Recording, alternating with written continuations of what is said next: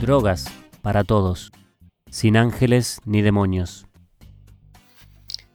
En este episodio voy a hablar de ayahuasca y luego de describir básicamente lo que es, el episodio va a ser con mi opinión 95% crítico.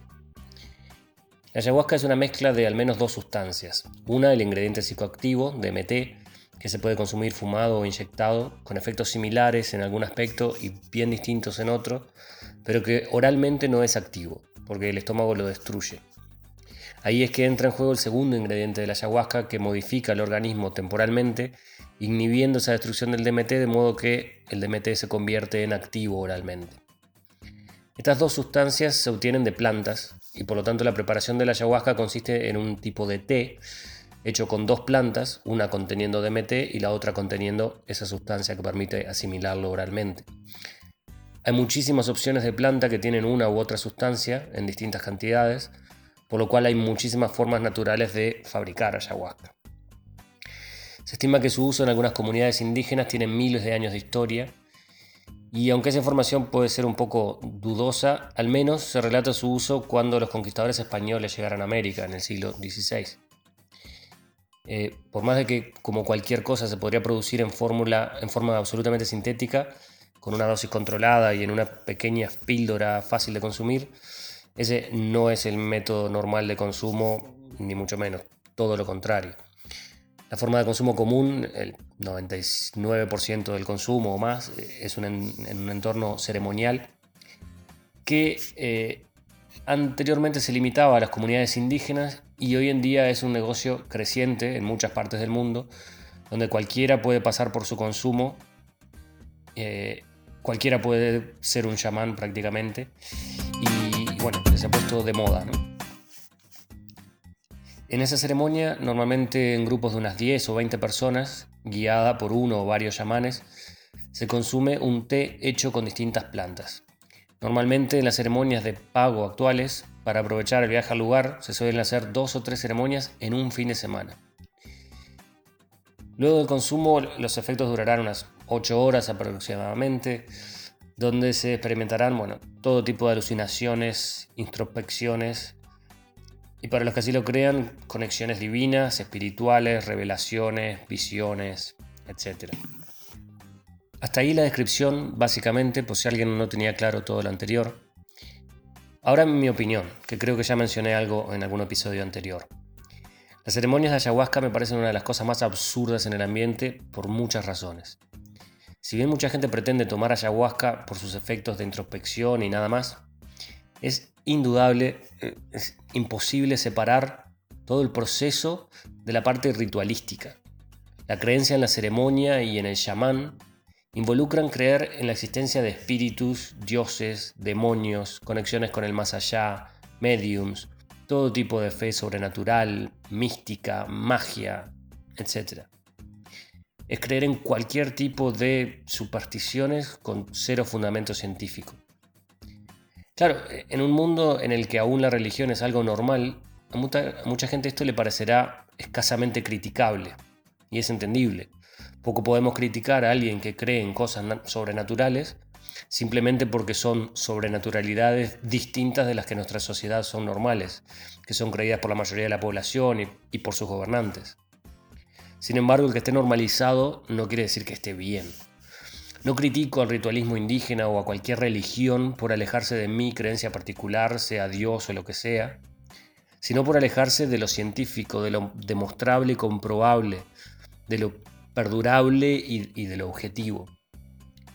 Y si bien creer en algo parece claro que es intrínseco a nuestra condición humana y que de cierto modo se puede considerar beneficioso, cuando se borra el límite entre la creencia y la realidad, como claramente sucede con ayahuasca, en donde se traen aprendizajes del más allá, en donde se obtienen respuestas de manos de entidades superiores y cosas similares, deberían saltar todas las alarmas de nuestro raciocinio.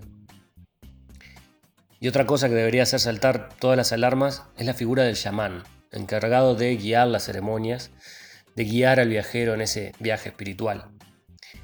Se repite una y otra vez que la ceremonia de ayahuasca solo debe, llevar, debe ser llevada a cabo por un chamán experto, con mucha experiencia, y en sus manos se pone una de las experiencias más fuertes por la que probablemente pueda pasar cualquier ser humano.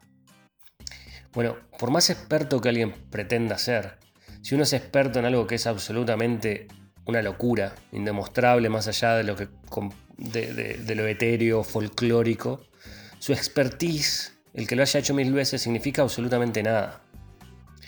El problema no está tanto en lo que creen, sino en lo que ignoran, porque ignoran todo tipo de conocimiento científico acerca del funcionamiento del cuerpo humano.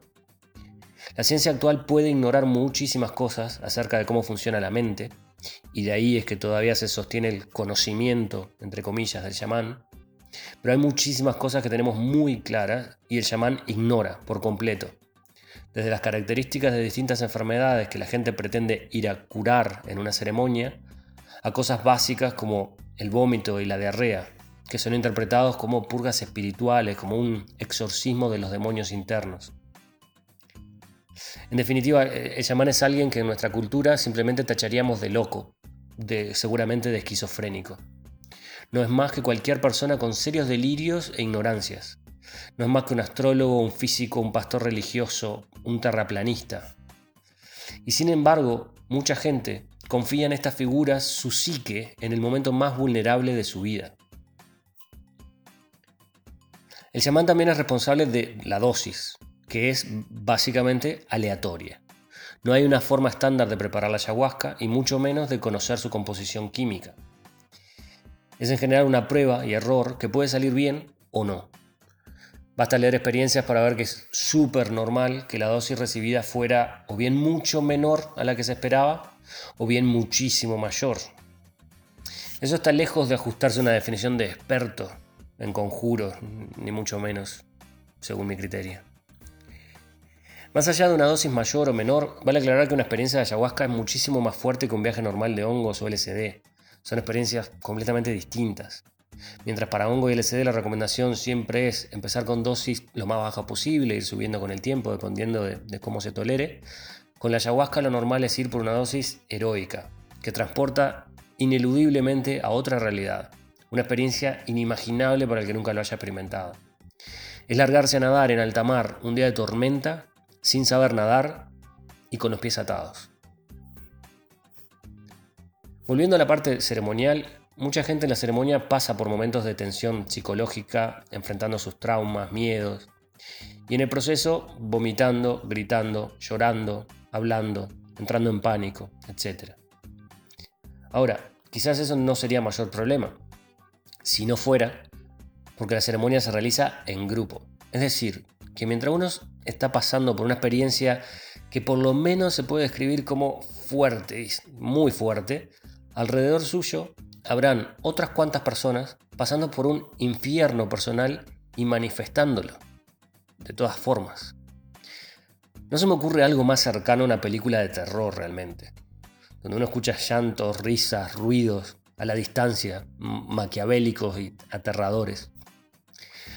Paradójicamente, sin duda que parte del objetivo de mucha gente que asiste a una ceremonia será mejorar su empatía, su conexión con otros.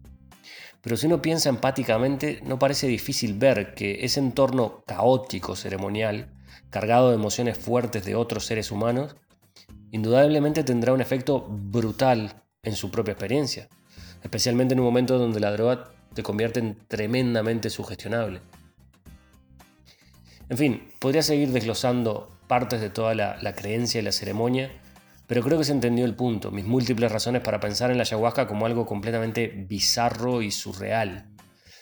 Está claro que con todo lo que dije anteriormente, habrá mucha gente que pasó por malas experiencias, completamente traumáticas, y que se arrepentirán por siempre de su experiencia.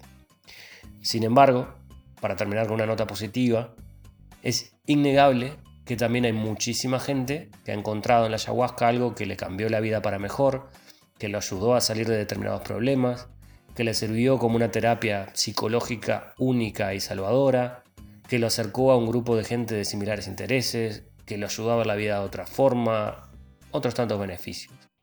Eso no lo dudo. Ahora, el por qué, algo que parece estar tan mal, puede salir a veces tan bien, es un misterio realmente. Una opción es que químicamente la ayahuasca sea tan buena que incluso en las condiciones paupérrimas en las que se consume, resulta siendo positiva.